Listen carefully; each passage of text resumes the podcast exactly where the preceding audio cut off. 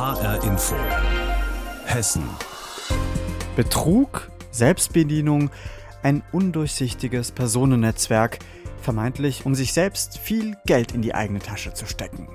Die Liste der Vorwürfe ist lang gegen die Arbeiterwohlfahrt in Frankfurt und Wiesbaden. In dieser Woche kam es dann zum vorläufigen Höhepunkt in dieser Sache. Das ist heute unser erstes Thema. Mein Name ist Pascal Lasserre. Die Staatsanwaltschaft hat am Dienstag bei einer Razzia Geschäftsräume und Wohnungen durchsuchen lassen. Darüber haben wir vor der Sendung mit unserem Reporter Frank Angermund gesprochen und wir haben ihn gefragt, wo genau die Polizei durchsucht hat. Naja, insgesamt 14 Privatwohnungen und Geschäftsräume in Frankfurt, in Wiesbaden, in Berlin, Bad Schwalbach und Schöneck, also eine große Auswahl. Mhm. Unter anderem die Geschäftsräume der Kreisverbände Frankfurt und Wiesbaden ist klar. 84 Beamte waren unterwegs von der Staatsanwaltschaft, der Polizei und vom Landeskriminalamt in Berlin und die haben auch unter anderem die Privatwohnungen der sechs Verdächtigen durchsucht, die sechs Verdächtigen waren alle in irgendeiner Funktion, in leitenden Funktionen bei der AWO in Frankfurt oder in Wiesbaden tätig, teilweise sogar in beiden. Und die Frankfurter Staatsanwaltschaft, wir haben natürlich nachgefragt, nennt keine Namen, aber es sind die Verdächtigen, über die wir in den letzten Monaten berichtet haben. Was haben die Ermittler denn genau gesucht? Worum ging's? Schriftstücke und elektronische Daten. Es geht um den Verdacht des Betrugs, zum einen zum Nachteil der Stadt Frankfurt. Da sollen in zwei Flüchtlingsunterkünften zu hohe Personalkosten abgerechnet worden sein, im hohen sechsstelligen Bereich. Bereich. Und dann geht es um Betrug innerhalb der AWO. Da geht es um die überhöhten Gehälter, die ungerechtfertigt oder teilweise satzungswidrig gezahlt worden sein sollen. Der Bundesverband der AWO hat ja schon mal davon gesprochen, dass da wohl teils 340.000 Euro Jahresgehalt gezahlt worden sind. Das ist schon mal ordentlich. Und es geht um überhöhte Dienstwagenpauschalen. Hier ist die Rede von 4.000 bis 5.000 Euro pro Monat. Die sind also mit ihrem privaten Luxuswagen gefahren als Dienstwagen und haben sich dafür pauschal die Summe überweisen lassen. Die Vorwürfe gegen die AWO, die gibt es ja jetzt schon eine ganze Weile. Warum wird denn erst jetzt durchsucht? Ja, das ist so ein bisschen die Frage. Die Staatsanwaltschaft hat mir gesagt, das sei ein sehr komplexes Verfahren, das aufgrund einer anonymen Anzeige und unserer Berichterstattung losgetreten wurde. Und eine Sprecherin der Staatsanwaltschaft sagte mir, das ist eben so, die Staatsanwaltschaft könne nicht einfach so durchsuchen, wie es ihr passt. Da müssten schon handfeste Beweise vorliegen, damit man zum Ermittlungsrichter gehen kann und damit er sagt, okay, durchsucht mal. Dazu seien dann eben Zeugen und Verdächtige verhört und gehört worden. Das brauche nun mal Zeit. Auch die Koordination von solch einer Razzia 14 Objekte, das sei nicht so einfach. Aber dieser Vorwurf, dass die Frankfurter Staatsanwaltschaft spät dran ist, den gibt es auch schon länger.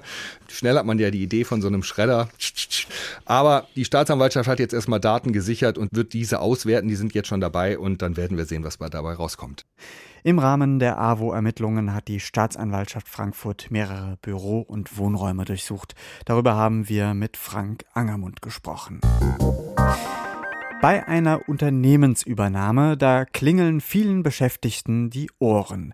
Denn allzu häufig wollen Firmenbesitzer damit Geld sparen. Im Klartext bedeutet das dann Stellenstreichungen. So auch bei Opel. Nach der Fusion hat der neue französische Mutterkonzern PSA bislang 4000 Stellen gestrichen, beklagt die IG Metall. Hinzu kommen noch die zahlreichen Beschäftigten, die bald aus dem Unternehmen ausscheiden werden, weil sie in den Vorruhestand gehen oder ein Abfindungsangebot angenommen haben.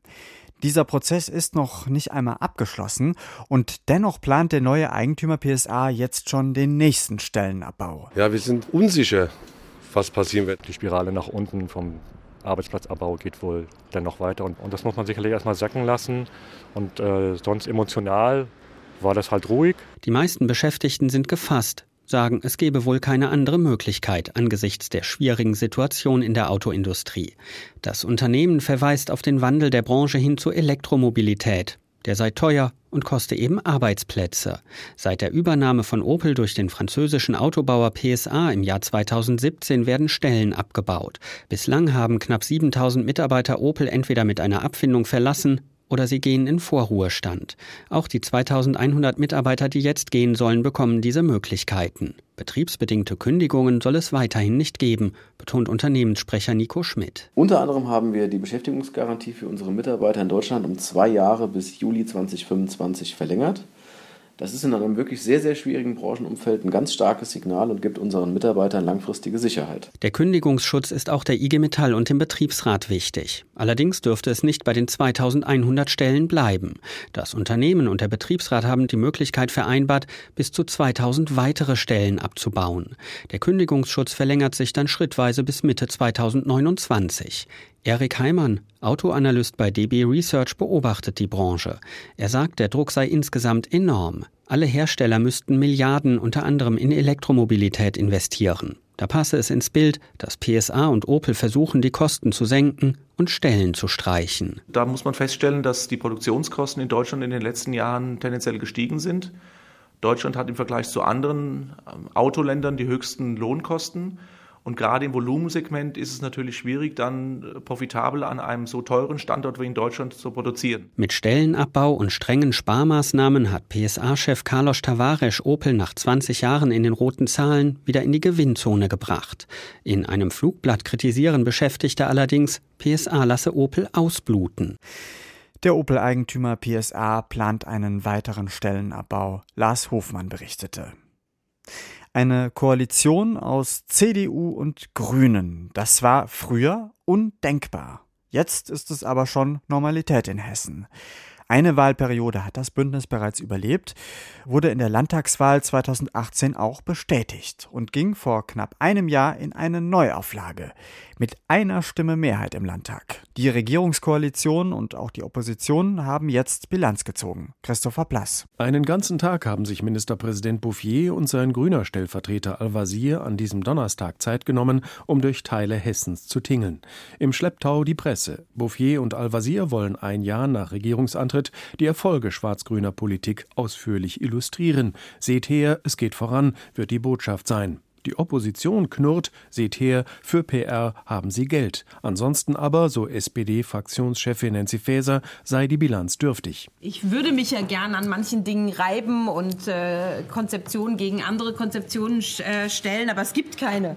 Wir erkennen jedenfalls überhaupt keine. Wir hatten mal ein Bild dieser Landesregierung, wo wir gesagt haben, Schwarz-Grün regiert Mausgrau. Das sehen wir immer noch so. Die anderen Oppositionsparteien sind auch nicht gnädiger, was ja auch nicht anders zu erwarten war. Einbruch bei der Windenergie, eklatanter Lehrermangel, zu wenig Klimaschutz, so die Klage bei der Linken. Und Parteichef Jan Schalauske wirft Schwarz-Grün vor allem vor, nicht genug gegen die Wohnungsnot zu tun. Der Abwärtstrend beim sozialen Wohnungsbau geht ungebremst weiter und die Mieten in Hessen explodieren. Die AfD macht sich auch zum Fürsprecher der Mieter und wirft CDU und Grünen vor, zu wenig für das Miteinander in der Gesellschaft zu tun.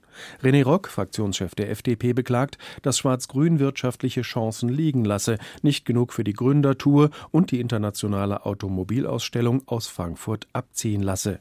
Der FDP-Mann sieht aber auch auf die Koalition Unruhe zukommen, weil seiner Ansicht nach Volker Bouffier kurz vor dem politischen Rückzug stehe. Aus unserer Sicht bietet sich für die Union dieses Jahr halt an. Sie wählen im Sommer einen neuen Landesvorsitzenden. Dazu von CDU und Grünen kein Kommentar. Die Koalition beschwört die reibungslose Zusammenarbeit. Man halte an dem Ziel fest, Ökonomie und Ökologie zu versöhnen. So zitiert CDU-Fraktionschef Michael Boddenberg die Losung der Koalition seit ihrem Beginn vor sechs Jahren vom Flughafen bis zum Wald äh, und zu dem, was äh, Stickoxidbelastungen in Innenstädten anbelangt. Wir haben am Ende gemeinsame Ziele, auch ökologisch besser zu werden, aber das Ganze so zu tun und zu unternehmen, dass das sozialverträglich stattfindet. Wo die Opposition Visionen fordert, verweist Schwarz-Grün auf die Fortschritte im Tagesgeschäft. Grün wirkt ist da das Mantra des grünen Fraktionsvorsitzenden Matthias Wagner. Es stellen sich immer wieder neue Herausforderungen. Politik und Gesellschaft ist ja nichts äh, statisch Dramatisches.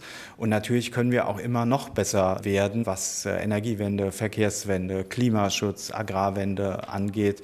Hier arbeiten wir kontinuierlich weiter. Eine Gemeinsamkeit zeichnet sich immerhin ab. Es deutet jetzt vieles darauf hin, dass Koalition und Opposition ein Gesetz über Regelungen in Untersuchungsausschüssen durchbringen wollen, möglicherweise schon bald. Und sobald das durch ist, soll es einen Untersuchungsausschuss zu den Folgen des Lübcke-Mordes geben. Offen ist allerdings, ob es auch in dieser Frage ein gemeinsames Vorgehen gibt. Ein Jahr regiert Schwarz-Grün seit den vergangenen Landtagswahlen, Christopher Plass berichtete.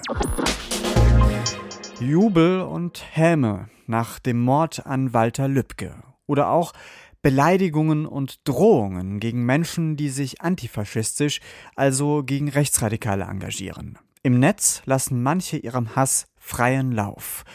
Und das hat Folgen, sagen Ermittler. Denn dadurch entstehe ein Klima, in dem sich Gewaltbereite in ihrem Hass bestätigt sehen und Verbrechen verüben. Die hessische Landesregierung will dem digitalen Hass jetzt deutlicher als bisher entgegentreten. Deshalb hat sie ein Internetportal gestartet. Das ist aufrufbar unter hessengegenhetze.de.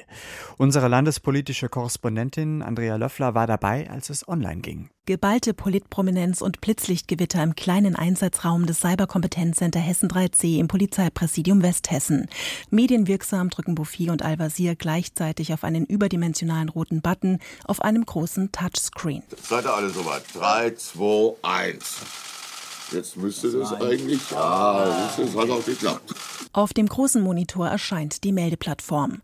Zu sehen sind Textfelder, in die man eintragen kann, wo und wann man einen bestimmten Hasskommentar gesehen hat, ein Feld, in das man den Link zum Kommentar hineinkopieren kann und blaue Felder, auf denen steht Datei auswählen und hochladen, um den Hasskommentar zu dokumentieren. Seinen Namen und Kontaktdaten kann man angeben, muss man aber nicht. Das Angebot der Landesregierung an die Hessinnen und Hessen soll so einfach und unkompliziert wie möglich sein. Denn, so Ministerpräsident Bouffier, wir wollen, dass neben den Sicherheitsbehörden auch die Bürger sozusagen die Chance haben, das, was sie im Netz finden, wo sie sagen, das kann doch nicht sein. Also jemand wird ermordet und äh, anschließend wird es bejubelt in bestimmten Foren, dass wir diese Bürgerinnen und Bürger sozusagen dazu gewinnen, das, was sie dort mitbekommen, zu melden. Der gemeldete Kommentar wird im Cyberkompetenzcenter Hessen 3C dann geprüft. Könnte er strafbar sein oder nicht? Und je nach Bewertung an die zuständigen Stellen weitergeleitet. Bei strafrechtlich relevanten Inhalten an die Zentralstelle zur Bekämpfung der Internetkriminalität ZIT bei der Generalstaatsanwaltschaft Frankfurt und an das LKA. Bei extremistischen Äußerungen an den Verfassungsschutz.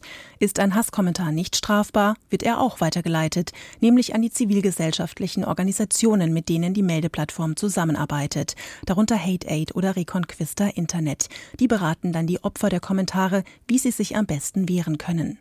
Ein breit aufgestelltes Netzwerk also gegen Hass und Hetze im Netz, in das die Landesregierung große Hoffnungen setzt. Justizministerin Eva Kühne-Hörmann. Dieses Modell gibt es nirgendwo sonst, nur bei uns und die Kooperation zwischen Innen- und Justiz und den NGOs ist etwas, was einmalig ist und wir versprechen uns davon viele Verfolge, aber vor allen Dingen auch viele Folge für die Opfer, die bisher häufig allein stehen. Dafür wurde das Cyberkompetenzcenter Hessen 3C bereits um zehn Stellen aufgestockt. Langfristig soll es auf insgesamt 60 Stellen ausgebaut werden. Die hessische Landesregierung startet ein Internetportal gegen digitalen Hass. Das war Andrea Löffler dazu. Der Winter ist eigentlich die Zeit, in der in Hessens Wäldern das Holz geerntet wird. Denn wenn die Blätter gefallen sind und der Boden hart gefroren ist, dann können die Waldarbeiter mit ihren schweren Maschinen die Baumstämme gefahrlos und umweltschonend aus dem Wald holen. Doch dieses Jahr fällt die Holzernte weitestgehend aus, denn die Förster müssen Schadensbegrenzung betreiben. Rainer Janke. Es ist kalt und zugig hoch oben am Waldrand bei Fritzlar. Revierförster Wolfgang Bauer müsste im Moment eigentlich mit seinen Mitarbeitern im Wald Bäume für die Verarbeitung in den großen Holzwerken fällen. Doch die Motorsägen und Harvester haben derzeit andere Aufgaben. Noch immer muss Schadholz aufgearbeitet werden, zum Beispiel Laubholz, das von Pilzen befallen ist. Wenn Sie hier oben gucken, so in 10, 12 Meter Höhe, da haben Sie so kleine schwarze Punkte. Das sind halt Pilzfruchtkörper, die da rauswachsen. Ganz oben sehen wir so etwa drei Meter lange rindenlose Stücke einfach abgestorben, trocken Pilzbefall. Wenn wir die jetzt umschneiden, zerspringen die, als würden sie schon drei Jahre hier ohne Rinde stehen. Solche Bäume müssen jetzt aus dem Wald, denn die Äste der geschwächten Laubbäume könnten jederzeit runterfallen und Spaziergänger gefährden, sagt Bauer. Wir werden es nicht schaffen, alles sofort zu machen. Möglicherweise werden wir auch mal einen Weg sperren müssen für eine Zeit, bis wir das abgearbeitet haben. Und weil nicht nur Laubbäume voller Pilze, sondern auch die Nadelbäume voller Borkenkäfer stecken, werden im Forst derzeit vor allem Aufräumarbeiten durchgeführt. Das bestätigt auch Karl-Gerhard Nassauer, der Leiter des Forstamtes in Jesberg. Das Augenmerk richtet sich jetzt schon auf die Bestände, wo wir äh, vermuten, dass die Borkenkäfer in der Rinde der Bäume überwintern. Dort versuchen wir die Bäume zu entnehmen und dafür zu sorgen, dass die Borkenkäfer sozusagen den Wald noch vor dem Frühjahr verlassen. Und weil derzeit auch die Lagerplätze noch vom Sommerrand voll sind, ist der Holzmarkt auch gesättigt. Und so kümmern sich die Förster jetzt auch um das Holz, das am Ende vielleicht gar nicht auf den Markt kommt. Der Schwerpunkt bezieht sich tatsächlich auf Mengen, die jetzt schadholzbedingt anfallen, äh, wo wir auch gar nicht sicher sein können, dass dieses Holz noch zu 100 Prozent verwertbar ist. Trotz der aktuellen Probleme Hessens Förster schauen derzeit auch schon in Richtung Frühjahr.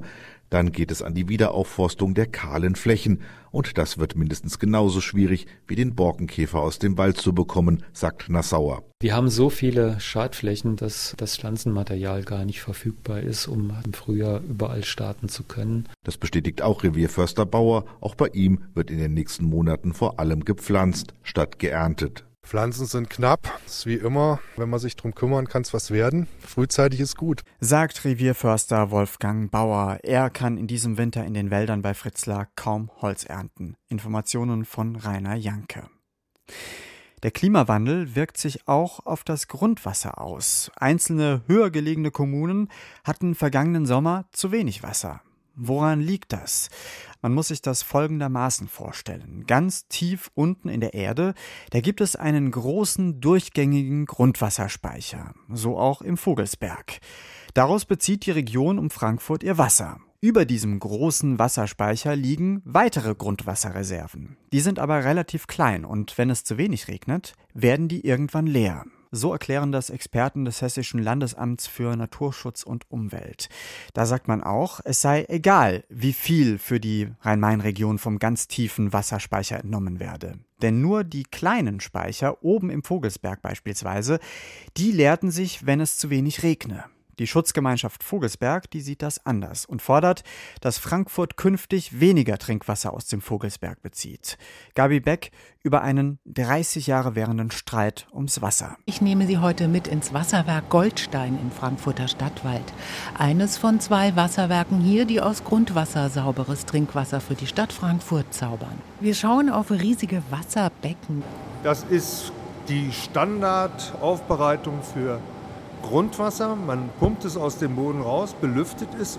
Und hier im Wasserwerk Goldstein ist die Besonderheit, dass es, nachdem es hier durch diese Filter geht, nochmal durch Aktivkohle gefiltert wird, um auch die Spurenstoffe rauszuholen. Und dann ist es fertiges Trinkwasser. Hubert Schreiber ist der Pressesprecher von Hessenwasser. Er will mir zeigen, dass Frankfurt zu einem Drittel eigenes Wasser nutzt. Aber der Bedarf steigt mit dem Bevölkerungswachstum. Wir hatten jetzt zum Beispiel im zurückliegenden Sommer Hattersheim wieder in Betrieb genommen. Das lief acht Monate und hat insgesamt zwei Millionen zur Versorgung Frankfurts beigetragen. Wir haben das Wasserwerk Braunheim sehr viel stärker in Anspruch genommen. Das sind drei Millionen aus dem Wasserwerk Braunheim für die Versorgung Frankfurts herangezogen worden, sodass jetzt insgesamt, wie gesagt, die Stadtwaldwasserwerke sind wir dann bei 17 Millionen, die in Frankfurt kommen. Allerdings kann die Stadt Frankfurt sich nicht komplett selbst mit Wasser versorgen und auch nicht auf die 20 Millionen Kubikmeter Wasser verzichten, die Jahr für Jahr über Fernleitungen aus dem Vogelsberg nach Frankfurt fließen, auch wenn sich das die Schutzgemeinschaft Vogelsberg wünschen würde. Ich treffe mich mit dem Sprecher der Schutzgemeinschaft Hans-Otto Wack in dem Ort Schotten.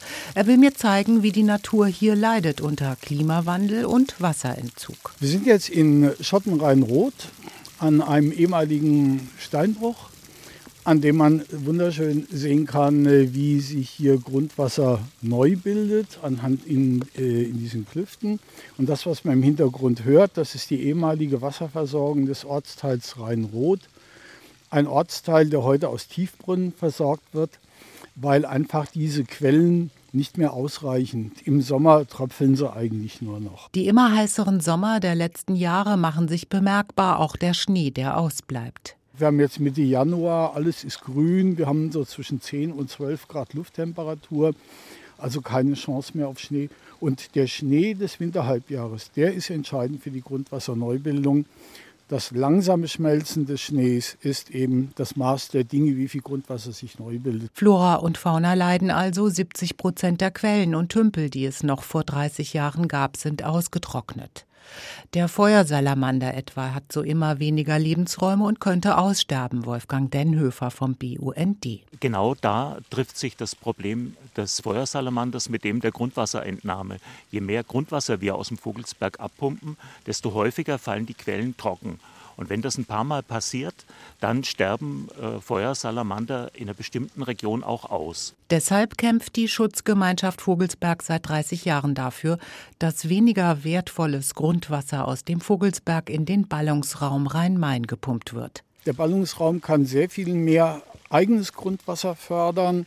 Zum Beispiel das Wasserwerk Hattersheim wird nur als Notwasserwerk betrieben, könnte aber im Jahr zwischen 9 und 15 Millionen Kubikmeter fördern. Die Antwort von Hessen Wasser darauf, die Wasserbeschaffungsgesellschaft kann nicht mehr Wasser in Frankfurt selbst fördern. Sprecher Hubert Schreiber schüttelt den Kopf. Man kann nicht auf den Bezug aus dem Vogelsberg komplett verzichten. Eines wird klar, letztendlich sitzen der Vogelsberg und der Ballungsraum in einem Boot.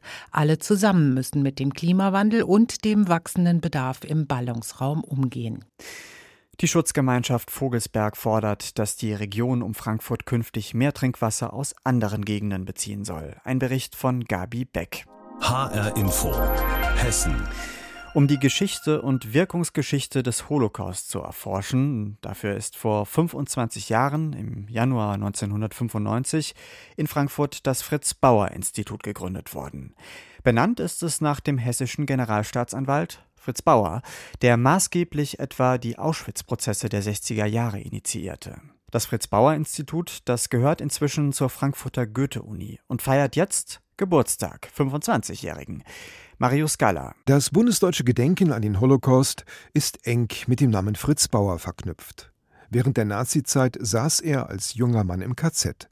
Er emigrierte nach Skandinavien, arbeitete unter anderem mit Willy Brandt in Schweden zusammen und kehrte 1949 nach Deutschland zurück, fest entschlossen, als Jurist das Unrecht der Nazizeit aufzuarbeiten. Fritz Bauer Ich glaube, wir sollten den Hitler in uns selber finden und erkennen, was Ursachen dafür war, dass diese ungeheuren, in der Geschichte einzigartigen Verbrechen geschehen konnten.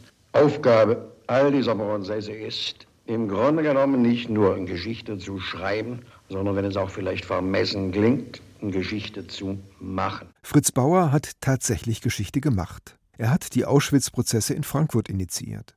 Das Aufspüren von Adolf Eichmann in Argentinien und der anschließende Prozess in Israel sind ihm zu verdanken, genauso wie die Reform von Strafrecht und Strafvollzug in Hessen. Bauers Spuren sind bis heute sichtbar.